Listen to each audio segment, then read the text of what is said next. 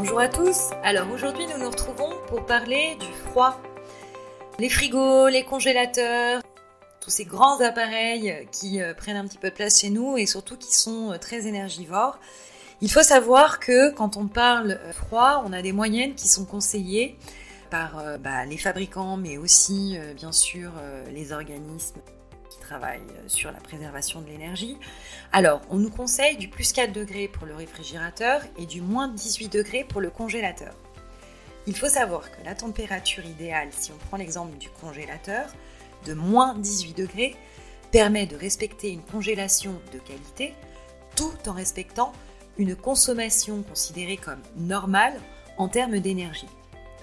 Alors bien sûr, vous pouvez abaisser ces températures recommandées. Mais sachez que pour chaque degré en moins, votre appareil pourra alors consommer jusqu'à 5% d'énergie en plus. D'ailleurs, ça vaut peut-être le coup de vérifier si vos appareils sont bien réglés, non? Ça peut être le geste du jour, on va commencer par là. Donc par ailleurs, n'oubliez pas de dépoussiérer la grille arrière du réfrigérateur au moins tous les ans, c'est le minimum, et laissez 5 cm au moins de distance avec le mur afin que la chaleur s'évacue correctement. Au-delà d'être dangereuses, sachez que ces surchauffes peuvent aller jusqu'à doubler la consommation électrique de votre appareil. ça vaut quand même le coup de se pencher dessus.